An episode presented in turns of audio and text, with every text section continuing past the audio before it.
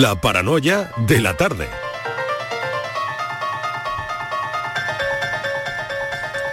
Y aquí seguimos todos para seguir acompañando a los oyentes en esta última hora de programa de 5 a 6 de la tarde con la paranoia de Francis Gómez que la trae ya. Venga, Francis, vamos, vamos a por ello.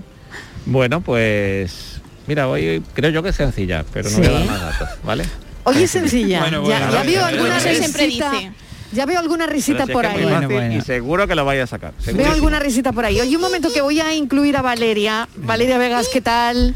¿Qué tal, Marilo? Aquí estoy preparada. Voy a intentar no fastidiarla, ¿eh? Claro, no, yo, yo sé que Francis empieza a temblar cuando oye que Valeria está preparada.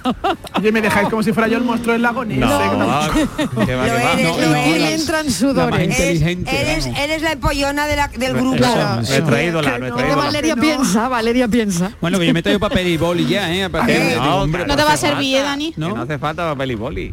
Venga. Que no lo va a adivinar. Pues será la primera vez que no hace falta papel y boli. Bueno, bueno. lanzamos la paranoia. Vamos a- Vámonos. Vamos, Venga. ¿dónde Venga. estamos hoy?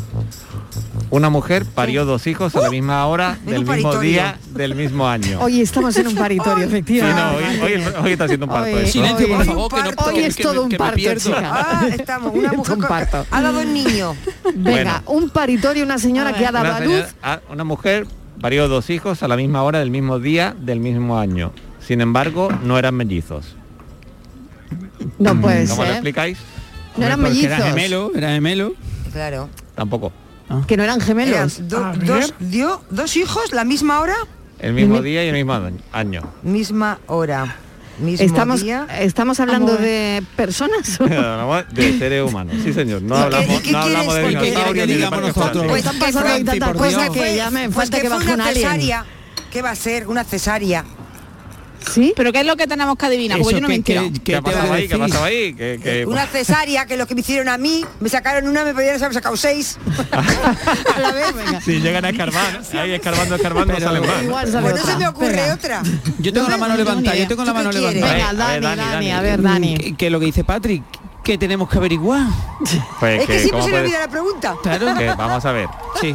Tenéis que dar una explicación a lo que acabo de, de decir. Pues eso es lo que tenéis que averiguar. Pues ya te O sea, darle una explicación a por qué esa señora... Esa mujer parió dos hijos a la misma hora, el mismo día y el mismo año Sí. y no eran mellizos. Ni Ni gemelos. gemelos. Es que aunque Ni sea, mellizos aun- ni gemelos. aunque sea cesárea tampoco es así, porque uno siempre sale antes que otro. Claro, Siempre hay una claro. diferencia, un segundo Hablamos de hora, ojo, hablamos de hora, no de hora, minuto y Ah, segundo. de hora. Mira, está muy Ah. callada Valeria. Sí. Porque Eso era lo Porque está buscando en Google. No, no, estoy pensando, sí, esta cosa de los siameses, ¿os acordáis? Que era una cosa como muy del pronto, de no unos niños siameses, nacen Sí, siameses. sí, uy. ¿Sí? Sí, pues a lo Ah, mejor. verdad. Dos en uno. a meses. Y luego Yo- los pobrecitos, bueno, pues que ojalá no Y salgan yo, Valeria, por favor, Valeria, no. mm, No me lo puedo creer No. que lo haya Valeria ha, ha roto No, el no, esquema a pero que no Francis sea ya. eso. Yo, yo creo que más bien sería cesárea. Más. Yo no he como dicho nada todavía, ¿eh? Yo A como ver, he tenido cesárea. Cuando Francis ha callado. Cuando Francis se ha callado es porque no Es son por algo. siameses, ¿no? A ver, a ver, Francis. Pues no, no va por ahí. No va, No va por ahí. Aunque Valeria, hoy no va por ahí. Valeria suele Pero acertar ser porque gem- pero por, ser por su pensamiento lateral. Gemelo. Gemelos Claro. este- horas diferentes, en mi- uno detrás No, del el otro. gemelos son lo- en el mismo, en la misma bolsa. Claro, pero Sí, que en la- nacen con, en la- en la bolsa Ya, ya estamos hablando de la bolsa, ya, ya aquí estamos metiendo otros mellizos. elementos. Tío, ¿Habéis visto no cómo lo vamos liando, cómo vamos mareando la perdiz? La madeja. Claro, y cómo vamos que liando la madeja cuando a lo mejor la idea es mucho más simple. que- A ver, Francis, ¿es más simple que todo lo que estamos elucubrando aquí? Por eso se llama pensamiento lateral. Porque, Porque se confundió el médico. Hay a él algo. Bueno, ¿Cómo que se bueno, confundió? bueno, vamos a ver, vamos a ver. Era uno. Era uno. Muy nervioso. A lo mejor ¿Se movía mucho? No, no, tampoco. No, tampoco. Bueno, tampoco. Vale, pues vamos a pensarlo. Mientras los oyentes lo piensan y si creen que lo tienen, llaman a Francis. Venga. A ver si podemos poner algún WhatsApp. A ver si podemos poner algún WhatsApp hoy. Ea, venga, Parimos algún WhatsApp. venga, hasta ahora. Hasta Chao, ahora. gracias.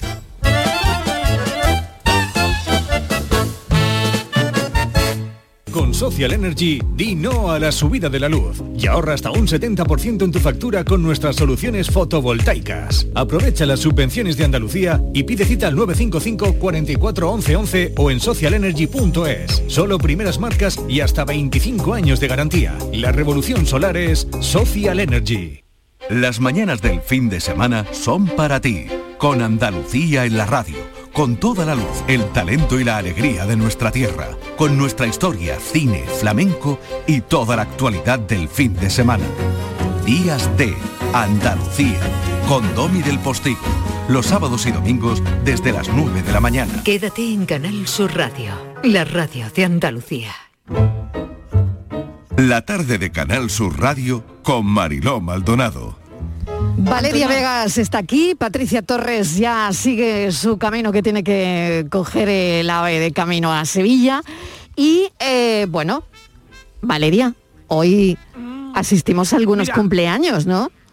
Así es, Mariló. y ¿No será el tuyo, no, Martínez? No, Martín ha desaparecido de nuevo. Ha desaparecido Sí, también de momento. Aquí Tenía hoy desaparece la gente de momento. Tenía una de un momento a otro. Hoy, hoy no, pasa nada. Yo sé que Aquí estoy yo para no, no pasa nada. Yo sé que uno Bueno, entra, otro Dani sale. Hoy me estáis volviendo loca. Para, Venga, para cualquier tema. venga. Mira, Mariló. No es el cumpleaños de la Martínez.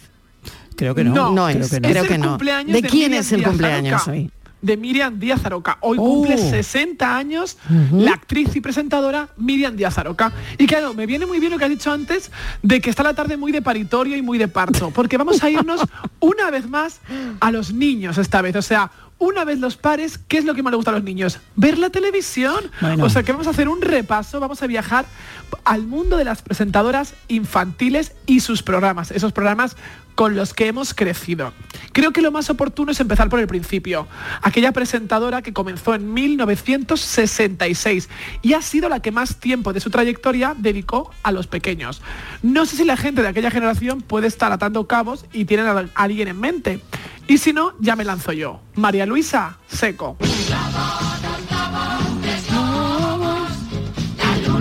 Un que se me escapó.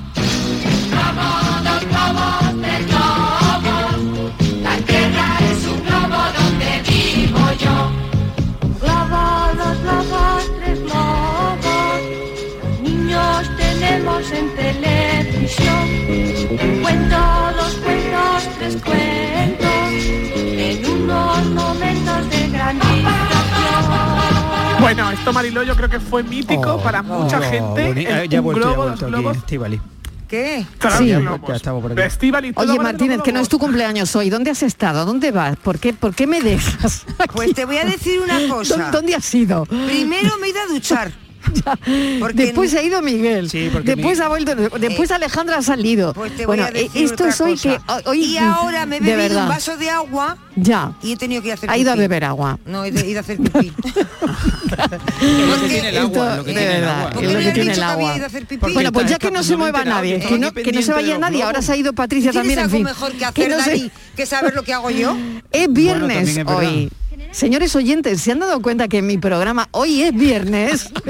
hoy es viernes. Oye, Marilo, ¿y tú crees que los lunes estamos mejor?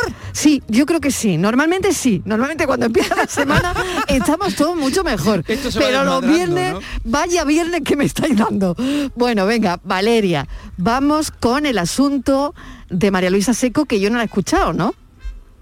No la- ella no, ama- bueno, pero Estivali no la ha escuchado, pero seguro que sabe cantar un globo, dos globos, tres globos, Ah, no tiene más. sí, o sea, no María sabe Luisa. Seco tenía Pero relación quiero, con un quiero. globo, dos globos, tres globos. Yo quiero, Tres yo globos. quiero. Exactamente, Era un vale. que presentaba ella, luego continuó con más programas, Ah. como por ejemplo Pero- con vosotros, y terminó su trayectoria a mediados de los 80 con el programa Pero, Hola chicos, que era la frase que ella recurría para dirigirse a los pequeños espectadores. Quiero cantar, que, Falleció que en no me deja nadie 1900. cantar, por favor.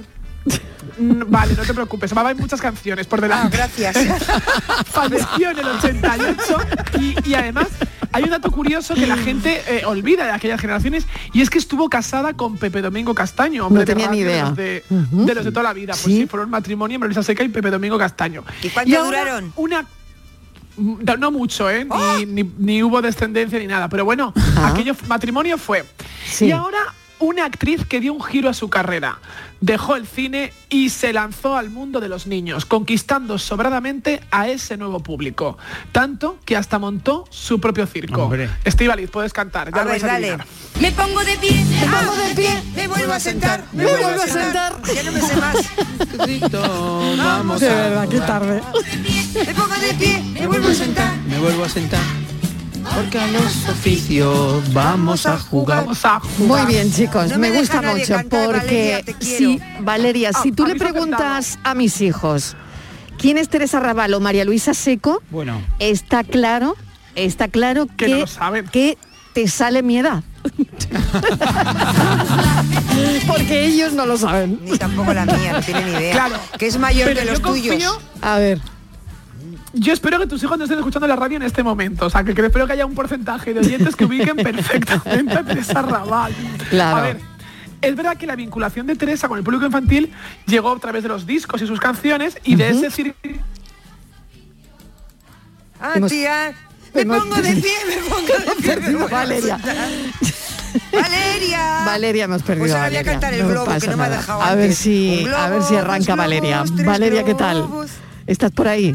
Bueno, Bueno, lo intentamos. Volvemos a intentar. Hoy fallan ha- las conexiones. Me han dicho que eh, WhatsApp ha actualizado la aplicación y aquí eh, Ahora no, se no, está yendo todo una a tomar maldita, viento. La Venga. llamada, ahora le meteré un puro al que haya llamado. A ver. O sea, ¿qué te han eh, llamado? Yo se estaba diciendo.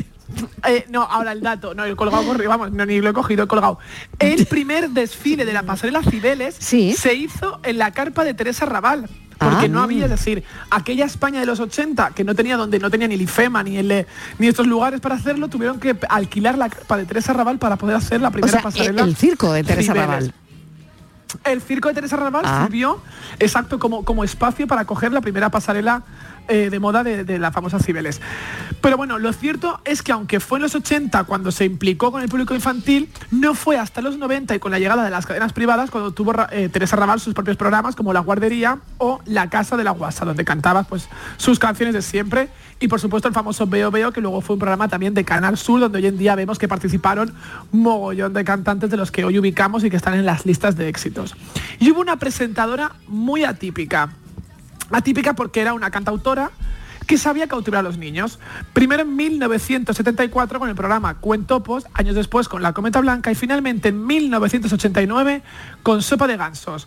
Podéis seguir cantando. Ella era Rosa León. Ahí, ahí me la sé. Había un ratón. Ton, ton, ton. Ay, qué chiquitín. Tin, tin, tin. Ay, qué chiquitín, tin, tin. Era el ratón.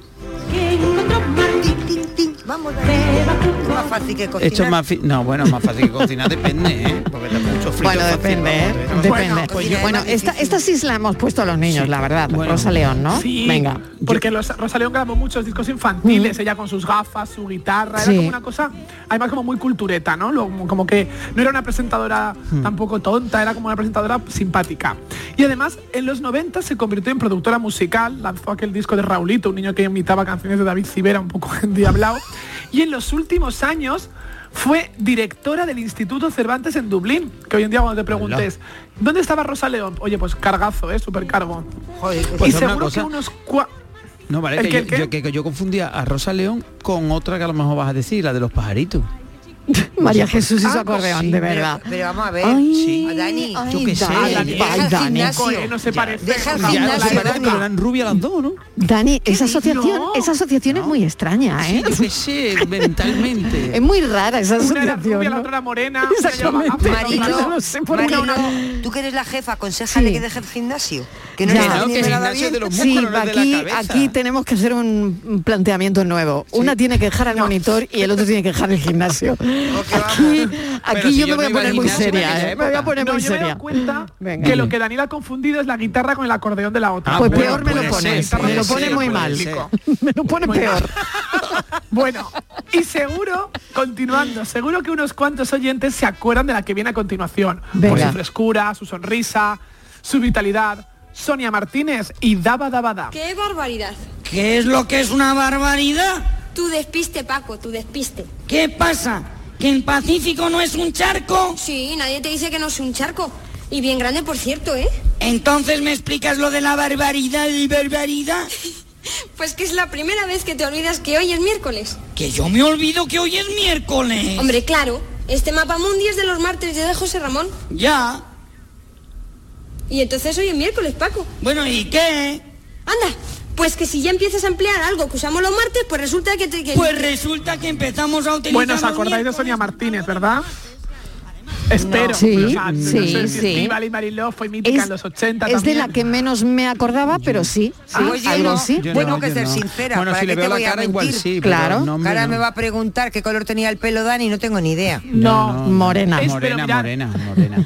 Es lógico que, que, que se haya olvidado porque es verdad que murió hace ya casi 30 años, en el año Hola. 94, cuando ella apenas tenía 30 años, porque bueno, tuvo un final trágico, cayó en la drogodependencia Ah. y su adicción a la heroína Sí. le llevó a contraer el SIDA, que luego lo, lo pena. contó en muchos programas, Sí, sí, sí, en, sí, sí. en revistas y, y demás. Y bueno, pues la verdad que fue, fue, fue triste porque fue en un momento en el que apenas había ningún tipo de solución ni de remedio paliativo. Pero ella salía con Entonces digamos que no, ¿No? ¿No? salió con Spinete, pero vamos, le pegaba mucho. Pero es que daba daba dar a un programa también lleno de muñecos. Era la Ah, época de los títeres y ah, los títeres. Vale, por eso me confundí. Fijaos, como, como, como el siguiente programa que viene a continuación, que también fue en los 80. Digamos que es el programa infantil por excelencia. El mejor valorado por crítica y público. Quizás porque al final conseguía reunir a varias generaciones frente al televisor, niños y no tan niños. Y además convirtió a una cantante pop en excelente presentadora. Si no lo habéis adivinado ya, aquí va su sintonía. Colombia, Colombia, y me pego un pollo, aprende de estas palabras, el nuevo Abraham, cadabra, zum, zum, paradio, paradio, zum, zum, y me importa un patio. Que tiene esta bola que a todo el mundo le mola, te sientas enfrente y es como el cine, todo lo controla, es una luz, es como un ordenador Bueno, ya está. Qué ya bueno. el título ella al final. La bola de cristal. Esa Alaska, esos electroduendes.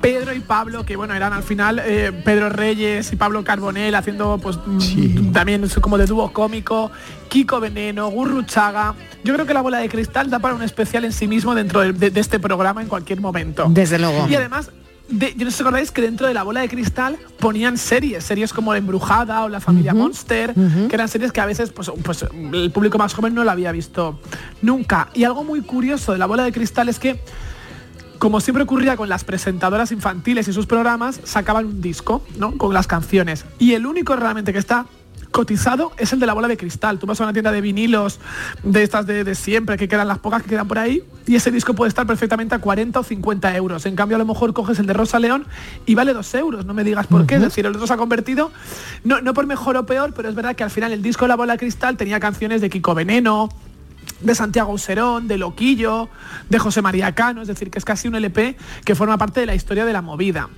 Bueno, y continuando este repaso, cuando después de casi cinco años la bola de cristal llegó a su fin, le sustituyó el programa de la cumpleañera de hoy, Miriam Díaz Aroca y su cajón desastre. Muy buenos días, chavales. Hoy vamos a comenzar el programa con una gran subasta.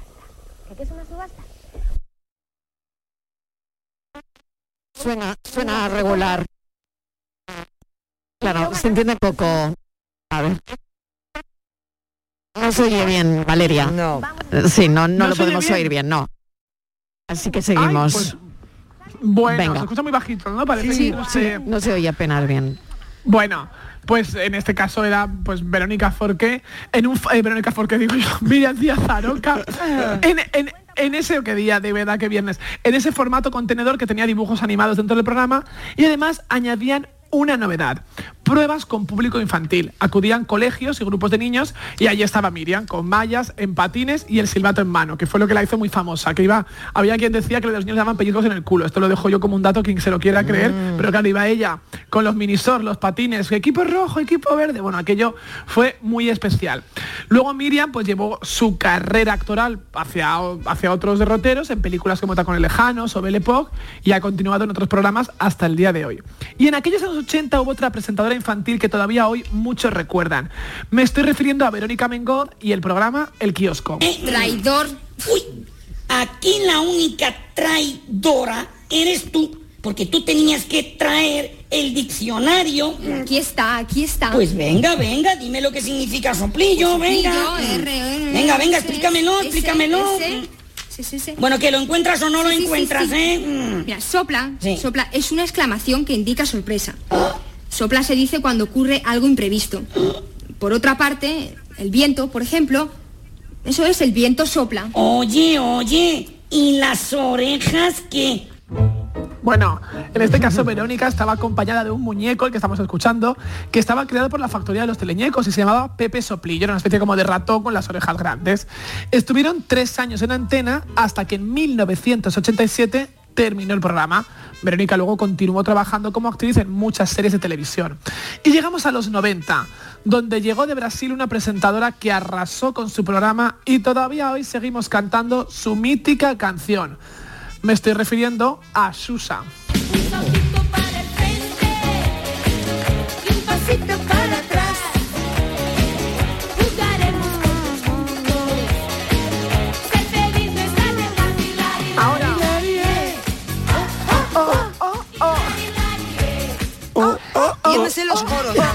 Sí, sí, bueno, tengo aquí a un equipo hoy muy cantarín, ¿eh?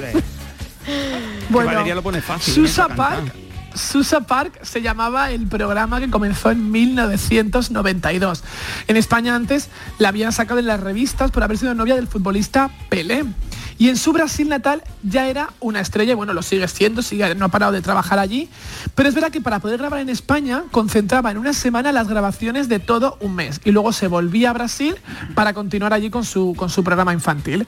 As- Son muchas las generaciones que se acuerdan de Susa, las Paquitas, que eran sus bailarinas, y aquellos comienzos en una cadena privada. Los 90 también fueron la década de Rita Irasema. No sé si os acordáis, al lado de su padre Miliki, Sí, sí. con programas como La Merienda, Super Guay o La Guardería. También Beatriz Rico probó suerte como presentadora infantil con el programa Hugolandia.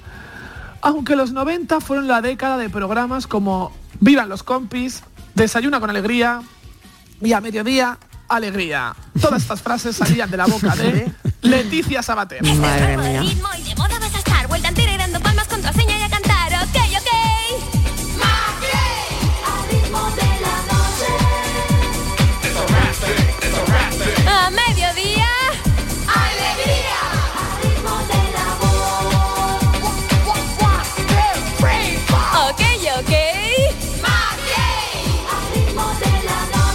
Esto es impensable hoy día. Yo no lo sé si lo veo muy light o no, no lo sé, pero Para que veas No, que los niños... no, queda como que esto ha pasado ya, Los niños- ha pasado ya Los niños están de largo, preparados ¿no? para todo, ¿eh? Si esto no les causa Se lo tragan trauma, todo, se lo tragan todo. Esto es la prueba de que los niños son capaces de todo, ¿eh? O así han salido, Estíbal, y que también te digo una cosa, Bueno, pero- porque se nos ha ido Leti, pero esto Leti lo ubica perfectamente, ¿eh? O sea, digo, Patri ubica a Leticia Sabater perfectamente. No sé yo, porque se ha ido, ¿eh? pero no sé yo. Mm, Patri, No, la etapa, fijaos que estuvo nueve años como Sí, Leticia Sabater, sí, infantil. sí, sí, claro. Sí. Nueve Eh, hasta que se despidió no sé en yo. 1999 Nunca me ha hablado de con ella, el programa ¿eh? No la marcó. bueno, con mucha marcha. Era el programa con el que ella puso fin a su carrera infantil. Y es verdad que siempre fue muy criticada por su falta de naturalidad a la hora de dirigirse a los más pequeños. No hace falta ya que recordemos que ha sido de ella porque se empeña todo el rato en recordarnos que sigue ahí. Tiene el récord de, de la persona que más participa en realities de España, donde además ha encontrado como su espacio. Se ha revitalizado y tiene estas canciones que ya como que se supera a sí misma y que no hace falta eh, de- matizar, ¿no? Son eh, canciones hechas para epatar. Y ya para terminar, aunque no la escuchemos, otra que seguro que Patria ha crecido con ella también, porque es de una generación pues de hace 20 años, es la última presentadora infantil mediática que ha cautivado a las generaciones pues más lo más, a los más pequeños al lado de los Lunis. Prefiero a Lucrecia con sus pelos de colores, sus canciones y aquellos muñecos en la cadena pública. O sea, me da a mí que Patri diría que Marisa Seco nada o tus hijos, Tiva- eh, Mariló, pero Lucrecia les queda como un poquito más cercana en el tiempo en este repaso de presentadoras infantiles. Muy bien. Bueno, pues eh, mil gracias, Valeria, como siempre. Yo no sé, mis chicos, con qué presentadora eh, se quedarían. Eh, a ver. Mm, Yo con no- Teresa Raval Yo me voy a Con quedar. Teresa Raval, Sí, ¿no? Yo con. Teresa Raval Sí. me voy a quedar. Bueno, Sí, o Alaska, o Alaska también. Aunque ya A me más no mayorcillo, me... ¿no? ¿no? a mí no, no, no, no. A mí Alaska no. Estaría muy bonito Sonia Martínez, por ejemplo, ¿no? pero yo es que no la ubico muy bien. Yo me quedo con... No, no, después de ver la imagen a Sonia sí me acordaba ya luego, pero... Valeria, Valeria Vegas, mil gracias, nuestra buceadora de merotecas, hoy con presentadoras infantiles. Gracias, un saludo, buen fin de semana. Buen fin de semana, Mariló Estivaliz. Un besito, Valeria. Son las cinco y media de la tarde, esta es la tarde de Canal Sur Radio, es viernes y aquí se nota, aquí se nota un montón, pero mucho, mucho, ¿eh? Llegaremos hasta las seis en punto de la tarde, no os vayáis.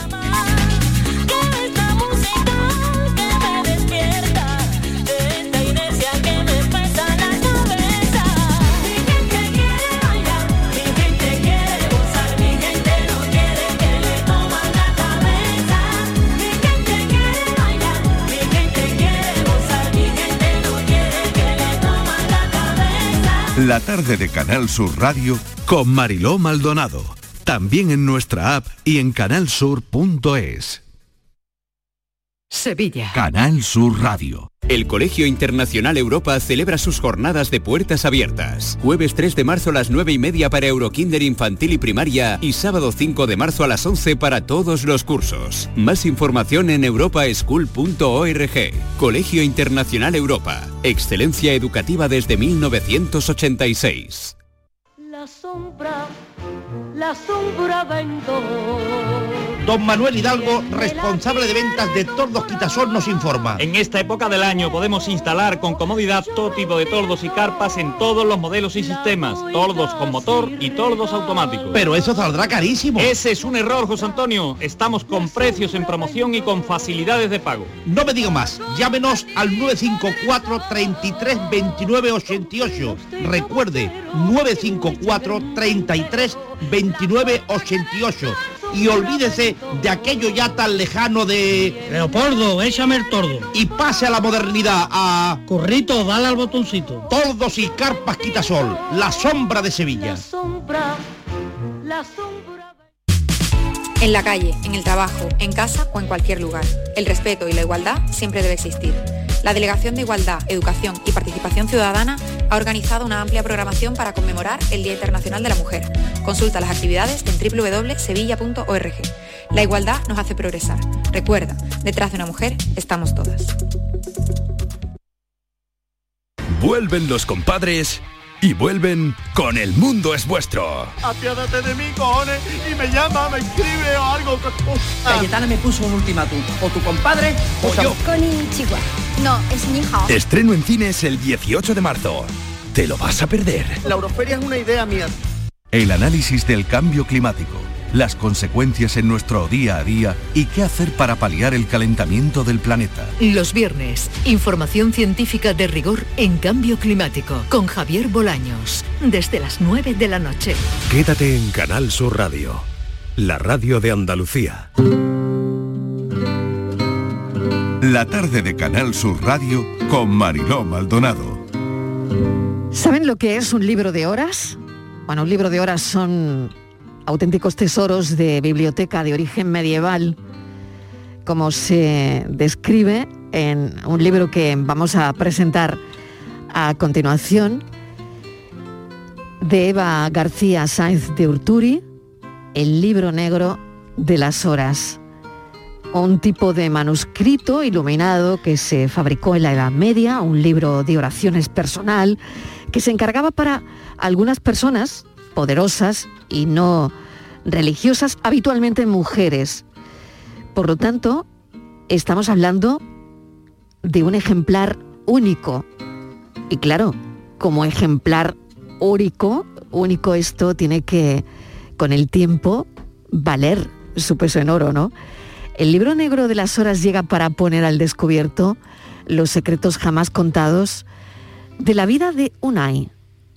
Todo ello en el transcurso de una investigación contrarreloj para descubrir al autor de dos terribles asesinatos y resolver el secuestro de su madre, a la que creía muerta desde hacía 40 años.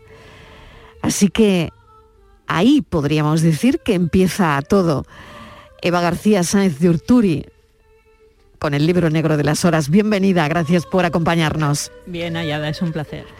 Bueno, Eva, cuéntanos cómo, cómo surge en tu cabeza todo esto y cómo llegas al libro negro de las horas.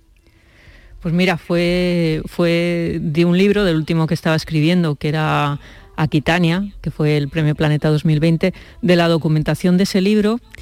Una de las cosas que hice era hacer un cursillo de, de pigmentos naturales para, para manuscritos medievales. Y de ahí empecé a, a interesarme por los libros, por lo, primero por los códices manuscritos iluminados, después por los libros de horas, después por los incunables y cada vez iba sabiendo más y más y más de bibliofilia. Me iba acercando al barrio de las letras de Madrid y, y me metía en las librerías de viejo, hablaba con las libreras, los libreros de viejo, acudía a las ferias de libro y llegó un momento en que sabía tanto de bibliofilia, de su parte blanca y de su parte negra, que, que finalmente dije, bueno, aquí hay trama para, para hacer un, un nuevo thriller. Así que de ahí surgió, de ahí surgió el, el actual libro negro de las horas. La RAI define bibliofilia como la ficción a, a- afición a, a coleccionar libros y especialmente eh, esos libros raros y curiosos.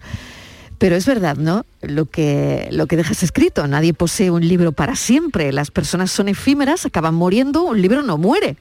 Claro. Es mucho más longevo y la verdad es que todos somos custodios temporales de esos libros. Exactamente, cualquier libro, por ejemplo, un libro, un libro de horas, ten en cuenta que se, se hicieron, se fabricaron en los talleres medievales pues, eh, desde siglo XI hasta siglo XIV, con lo cual muchos tienen prácticamente 900 años. Claro, son muchos más longevos que nosotros, ¿no? Así que cualquier biblioteca de bibliófilo eh, es mucho más duradera de quien lo posee, ¿no? Que el bibliófilo que ha comprado esos libros.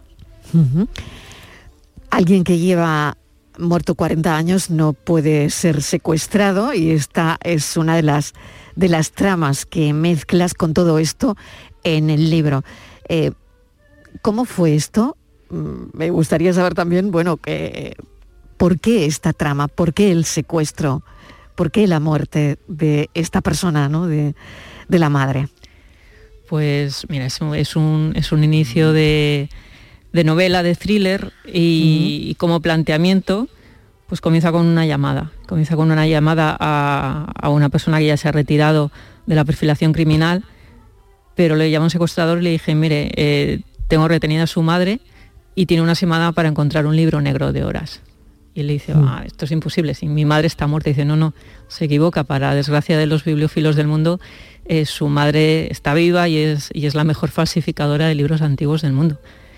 Con lo cual, ah, imagínate a una persona que, que ha crecido siendo huérfano, criado por sus abuelos, que le digan que su madre está viva y no está, y no está muerta y enterrada, pues le estalla la vida en una sola llamada. Y más si le ponen una doble cuenta atrás. Tiene que encontrar un libro negro de horas, él no sabe nada de bibliofilia y no tiene ni idea de lo esquivo que es ese ejemplar. Y por otro lado tiene que rebuscar, tiene que hacer una investigación personal dentro de su familia para saber de dónde proviene esa mentira, si su madre realmente murió cuando él tenía seis años o su madre está viva y, y peor aún, es una Bueno. delincuente, es una falsificadora. Qué trama, ¿eh? Qué trama tan, tan increíble, ¿no? Bueno, en el mundo de los libros antiguos, em, ¿qué has encontrado en, tu investigación? Porque, eh, vale, es, ficción, pero aquí hay mucha, muchísima investigación también por otro lado, ¿no? Sí, la verdad es que es un mundo fascinante. Lo que me sorprendió es que transcurre muy paralela al mundo de las librerías, a las que estamos acostumbradas las lectoras y los lectores, pero una vez que tú entras en un libro, en un libro, en una librería de viejo, te das cuenta que no tiene nada que ver el negocio. Es decir, eh, se parece mucho más al comercio de antigüedades, en el sentido de que lo importante de cada ejemplar Primero es su rareza, es decir, si no quedan más ejemplares que se fabricaron en esa misma imprenta, mejor, es un unicum. ¿Eh? Más raro es, luego el precio es más elevado. Si aparece un libro gemelo en alguna biblioteca que estaba mal catalogado y de repente aparece, como ha pasado con un Ptolomeo, el resto pierden, pierden valor porque ya no son tan únicos. Es decir, eh, lo importante es el artefacto en sí, es decir, el libro físico. Y deja de tener importancia, y eso a mí, claro, como autora, como escritora, como creadora de historias me mata, deja de tener importancia la historia. Es decir, si tú estás, eh, si tú eres, por ejemplo, eh, pues un bibliófilo especializado en temas cervantinos, que los hay, sobre todo aquí en España, lo importante es pues, que esa segunda edición del, del Quijote tenía una errata en la página 2 y ya ni en la primera ni en la tercera hubo más, no es encontrar ese, pero tú no vas detrás de ese ejemplar porque quieras leerte el Quijote. Claro, A mí- claro, a mí, me duele muchísimo como Claro. escritora, porque yo pienso en Cervantes y digo, vamos a ver, con lo que le costó escribir el Quijote y en qué condiciones lo escribió, y, y que luego se esté valorando en millones sus ejemplares por su rareza, pero, pero eh, es, es más importante en qué imprentas fue, fue, fue realizado y fue fabricado, ¿no? O el colofón del impresor, la rareza que tiene, etcétera, etcétera, ¿no? Es, es una serie de, de curiosidades que a mí me fascinaba, claro. Mm. Eva, hay otra cosa, ¿no? Como Premio Planeta en el año 2020, bueno, un, un premio Planeta que realmente estábamos en lo que estábamos entonces, ¿no? Eh, con Aquitania. Eh, no sé si, si al final, bueno, pues eh, este, esta novela, ¿no? Fíjate, ¿no? Tan, tan potente ese premio Planeta y ahora esta novela, este libro negro de las horas, eh, tan seguido, ¿no? Eh, en parte también esto, eh, esto igual estaba ahí, ¿no? Lo tenías ya en mente. Yo creo que obedece un poco al ritmo que he llevado esta, esta última década de mi vida, porque han sido ocho novelas publicadas en, en diez años. O sea, ahora hace diez años, en 2012, que publiqué por primera vez la saga de los longevos y desde entonces ha habido siempre una continuidad. Más o menos obedece a mi ritmo de, escritura, que comprendo que es muy, muy febril y, muy, y, que soy una autora muy, muy prolífica. ¿no? ¿Cómo crees eh, que contarán los libros lo que estamos viviendo ahora mismo? Pues eh, entiendo que te refieres a la pandemia, ¿no? A la sí, guerra a la de- pandemia de y a la guerra. ¿no?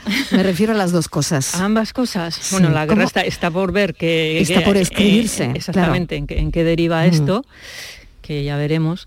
El Mm. tema pandémico yo creo que sucederá como, como en otros temas, que habrá un revisionismo, pero cuando todo esté más calmado y podamos tener una, una visión mucho más eh, de 360 grados.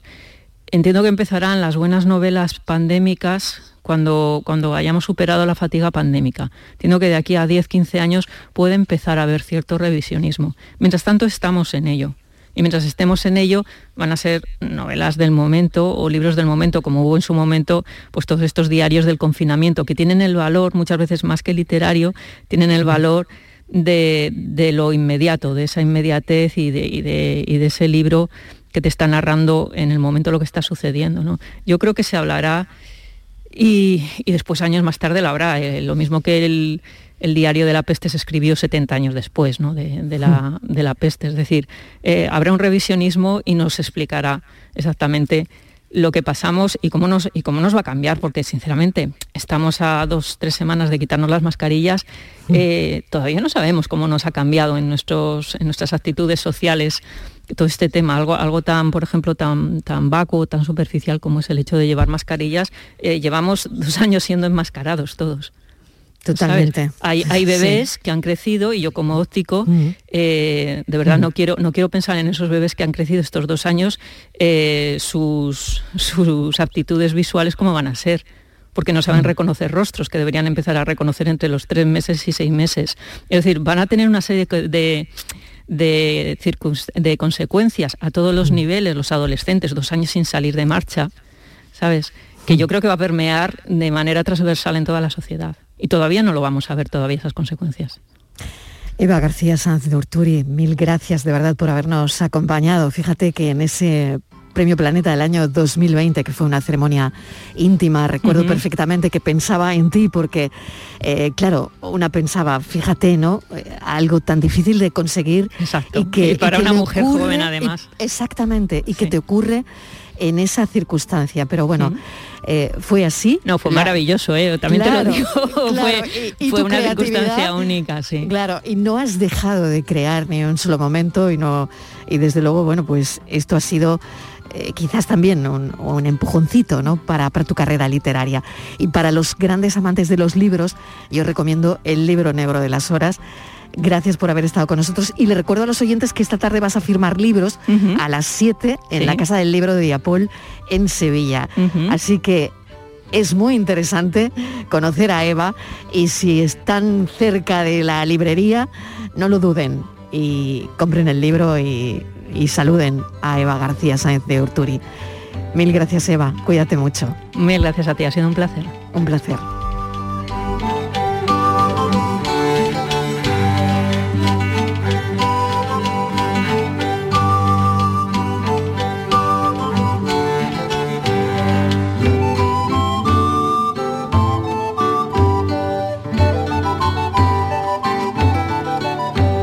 La tarde de Canal Sur Radio con Mariló Maldonado. También en nuestra app y en canalsur.es.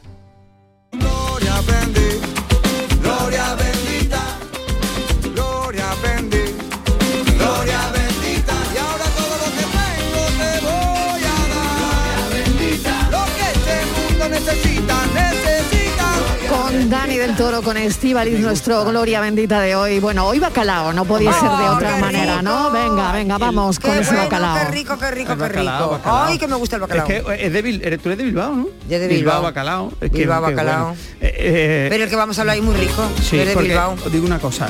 Miércoles de ceniza fue empezaba Cuaresma Sí. y yo creo que el, que el producto por excelencia de Cuaresma es el bacalao. Hoy es vigilia. Hoy es vigilia. Hay ¿Qué que comer comido? bacalao.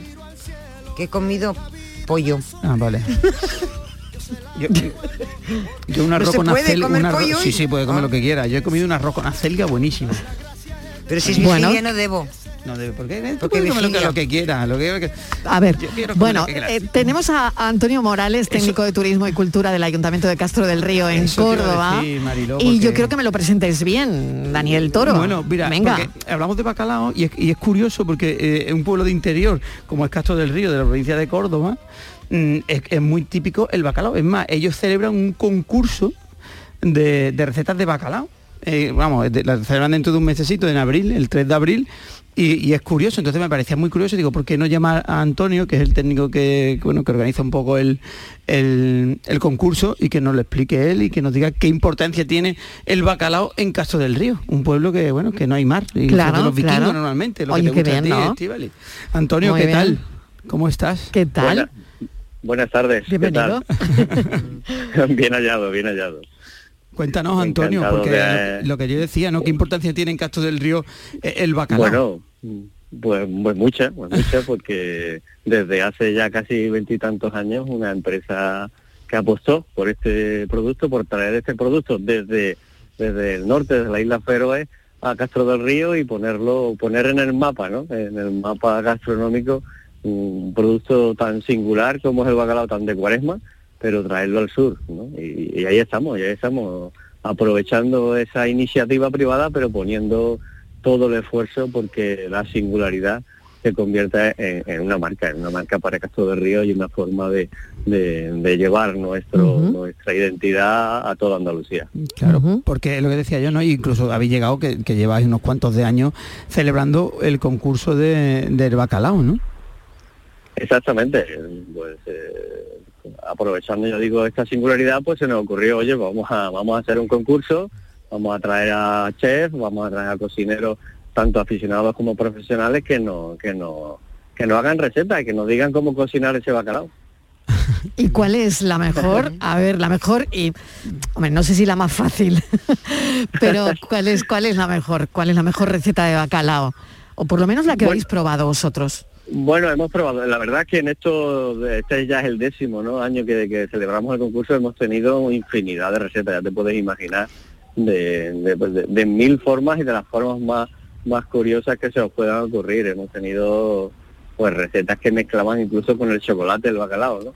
Pero bueno, al final siempre el- la- las maneras tradicionales son las que triunfan, ¿no? Las que triunfan en, en, en cualquier lugar y en las que se triunfan en, la- en la barra de, de- de nuestras tabernas tradicionales, el, el bacalao frito, ¿no? El bacalao frito es bien frito y bien, bien preparado, bien desalado.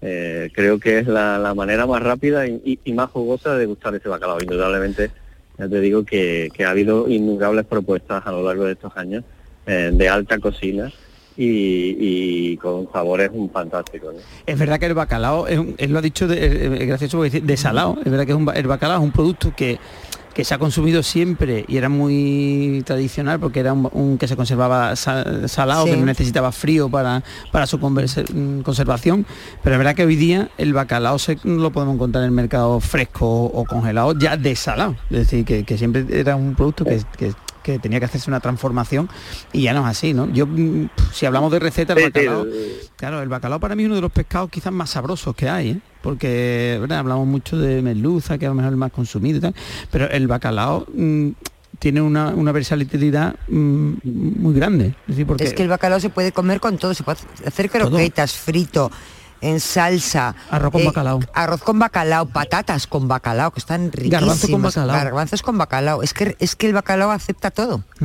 A mí una forma que me gusta Eh. muchísimo eh, el bacalao, que yo lo hago en casa mucho, mucho, es, es al, es al vapor, vamos, es cocido en a baja temperatura, en, un- en una bolsita de vacío. Bueno, eso que, lo- que hoy día es más fácil, ¿no? Pero en, en casa yo como puedo hacerlo, pero si no confitado, es decir, que eso simplemente es, es hacerlo en su jugo. ¿Sabes? Y, y con 8 o 10 minutitos con una pieza de bacalao y queda espectacular, que queda así las lasquitas que se... Sí, que ¿y eso se- cómo lo haces? Es rápido. bueno, yo en, en casa lo que hago es meter una bolsita de vacío, que hoy día tú puedes conseguir una, una maquinita de vacío fácilmente de esta para casa, lo metes con un poquito de romero, un poquito de mm, incluso de cilantro, un poquito de aceite, un poquito de limón, cierras la bolsita al vacío y luego lo metes en, en- sí, bueno, yo en casa tengo un, un horno de vapor, ¿vale? Que lo metes a 80 grados o 8 minutos y te queda genial. Si no, si tenéis la famosa Thermomix, lo podéis hacer la Sí. Thermomix, que le ponéis en los grados igual a 80 grados en el, en la- en el vaso lleno de agua y, y va dando vueltecitas, 8 minutitos y lo tenéis perfecto. Que no, pues en un, lo que pasa es que en una olla es más complicado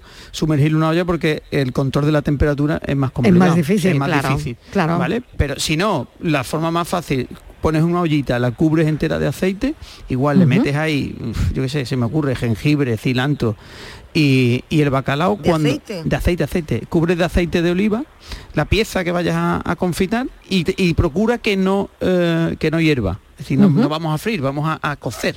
¿Vale? Con lo cual lo pones a, temperatura media en, en la vitro, en la inducción, y lo dejas ahí lo mismo, 8 minutitos, entre 5 y 10 minutos, depende de la pieza, y, eso queda espectacular. Los- los- le hacéis un pisto, por ejemplo, rápido, con unas verduritas salteadas, me- Y lo me metes hace- cuando el aceite está caliente. cuando el aceite esté caliente, en este, pero vamos, caliente, ya te digo, que cuando veáis, mira, es una cosa muy sencilla, cuando veáis que el aceite se está moviendo, es decir, tú pones el aceite en, en la ollita, ¿no? En una cacerolita, y veáis que empieza a moverse, que el aceite, el aceite hace como gusanillos ahí que se van Sí. moviendo, en ese momento metes el bacalao y lo, y lo intentas mantener, mantener a esa temperatura. Y verás que el bacalao se va ya va cogiendo color, va, va soltando la proteína del bacalao, va saliendo las gotitas blancas, eso es que el- se- la, la proteína que luego en un momento dado lo puedes recoger y hacer el pil pil, ¿vale? Que eso es lo que hacemos el pil pil luego.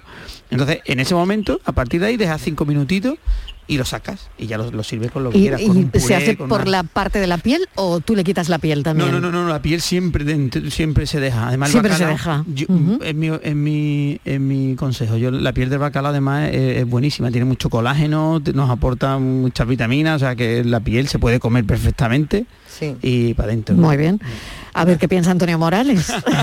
Bueno, bueno. está, está, yo creo que podría concursar, ¿eh? Podría Yo concursar. creo que yo, creo- yo creo que sí, que lo que lo vamos a invitar a que concurse y a que nos cocine, a que nos cocine esa receta. No, la verdad que como ha dicho el, el bacalao es un, es un, bueno lo llama un poco el cerdo del mar porque se aprovecha todas sus partes. Ah, qué bueno, el cerdo del como- mar. Sí, sí, se aprovecha, sí. como he dicho, desde la piel y tenemos presentaciones hoy de la piel para hacer un montón de cosas y, y es fantástico. es fantástico. Callos de bacalao, que- sí, con la, que- con la parte de la Exacto, ventresca se utiliza la piel, el, el- el- el pellejillo que tiene, por así decirlo, de- en, en la parte de la ventresca, se hacen callos de bacalao. Sí, efectivamente, efectivamente aquí en, la- en- en la- en los restaurantes de, de la localidad pues ya tienen incluso los callos esos que estás diciendo, esa receta de callos de bacalao, ya la tienen para que la, que la puedas degustar. Y, y es un producto que ya digo, como ha dicho, pues hoy día en la, la empresa que lo distribuye aquí, que es Al- Albacor, eh, Industria del Mar, ya te lo presenta incluso desalado para que no te esa, esa parte que es la más tediosa, ¿no? Esa para todo el mundo que es tener que desalar, lo que te- no sé cuándo lo tengo que tener, cuándo tengo que cambiar el agua, pues, pues ya lo tenemos solucionado y lo podemos encontrar a media sal o, o- o completamente desalado para consumirlo directamente. Antonio Morales, mil gracias. 3 de abril, Gracias. décimo certamen gastronómico andaluz, Semana Santa Bacalao Castro del Río, en Córdoba. Mil gracias y un abrazo. Muchas gracias a vosotros. Adiós.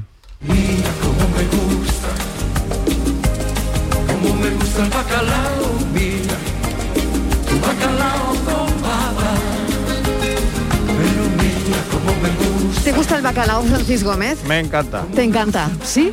Bueno. Papas con bacalao, bacalao con papas. Todo, Eh, todo, todo, todo. Bueno, pues que el cerdo del mar, mira, yo me, me- no tenía ni idea. Sí, ahí, y me voy conociendo una cosa más. Eh, ayer, ayer fue, no, estuve yo cuando ya ni me acuerdo del día que hago. Estuve No en importa. Marbella, no, en, en Marbella estuve yo el, el miércoles, estuve el Sí. miércoles y nos pusieron unos chips de bacalao. ¡Oh, qué bueno! Que era la, la piel del bacalao eh, frita. Era suflada, como si fuera unos torrenos, el típico corteza de cerdo que te ponen, ¿eh? pues en lugar, en lugar de eso de, de bacalao. Buenísimo. También. Muy bien. Bueno, pues tan bueno como el enigma que nos traía Francis Oh, qué hoy. A ver cómo, cómo ha ido eso. Bueno, lo- os lo cuento de nuevo. Venga. Venga. Pues una mujer parió dos hijos a la misma hora, el mismo día, del mismo año. Sin embargo, no eran mellizos. ¿Cómo lo explicáis? No eran ni mellizos ni gemelos, porque ya has dicho que ni no gemelos, eran correcto. ni mellizos ni gemelos. ¿Qué ha dicho la soberana audiencia? Pues la audiencia, como tú sabes que tenemos los problemillas que tenemos ahora mismo de WhatsApp, pero eh, bueno, básicamente hay quien coincide en que si eran siameses, que no lo son. Que tampoco eran y, siameses, hay es quien, verdad. y hay quien ha dicho, bueno, el mismo día y el mismo año, pero era el mismo mes. Sí, también era el mismo mes.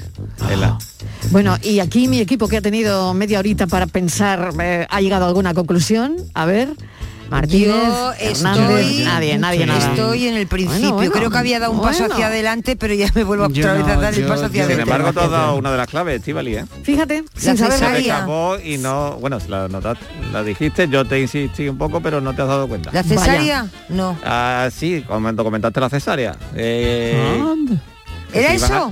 si iban a salir más, pues sí.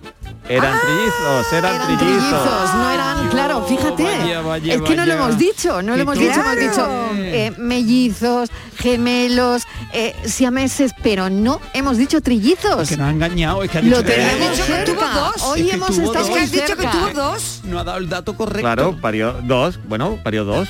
Iba por tres, dos, cuatro. dicho, iba si llegó por a decir pa- parió cinco, pues... Pues eh, espera, es que escucha, es que nos engañas en el planteamiento. Claro, hombre. Yo voy a impugnar, Sí, sí, ¿dónde, sí. ¿dónde tengo que hacer escrito? Voy a impugnar no hace la más. de hoy. si no Tiene razón, tiene razón, queda impugnado. Francis, Se ha estado quedando con te digo nosotros una toda la cosa, tarde. impugno esto y no sé quién tiene que decidir, ya, allá bueno, tú, ya- el problema. Bueno, déjame que me lo piense el fin de semana. La reunión engañado. al más alto nivel. Venga, el lunes reunión al, max- eh, al, máximo nivel. Reunión al máximo nivel. Venga, mil gracias, hasta luego. Francis Gómez. Hasta luego. Hasta ahora, buen fin de semana, Estibaliz Martínez, buen fin de semana, Daniel del Toro. Y ahora, como siempre, pensamos.